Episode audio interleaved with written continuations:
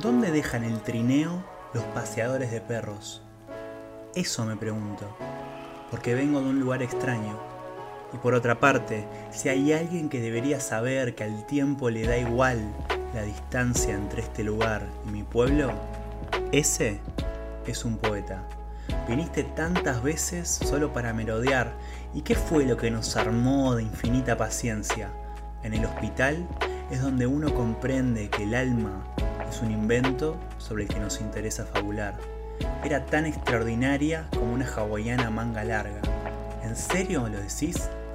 ¿Eso es lo que recordás de ella? ¿Nunca te volviste a enamorar?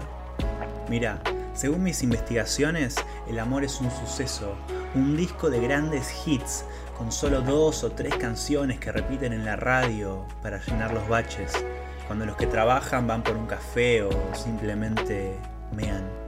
En ese tiempo aún no la habían descubierto en las revistas de mucho tiraje, pero la ecuación es sencilla.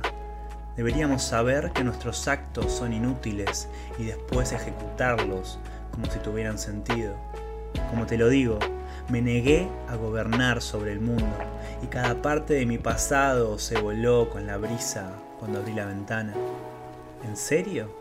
¿Sabes que escribió un poema que estaba dividido gráficamente en dos columnas eréctiles, como las torres gemelas, y pretendía que las leyéramos en simultáneo?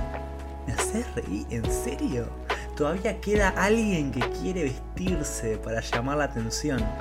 ¿Y qué le dijiste?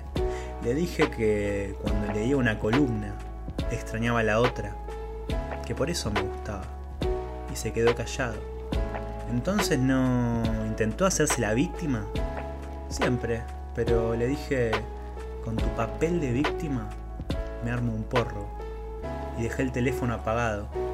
Cuando te volviste completamente salvaje, es posible que algunos seres salvajes se acerquen a verte.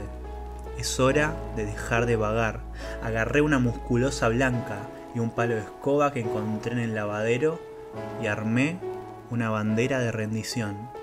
La puse en el balcón, lloviznaba y la noche parecía una bolsa de plástico transparente a la que alguien llenaba con su aliento. Fue hermoso.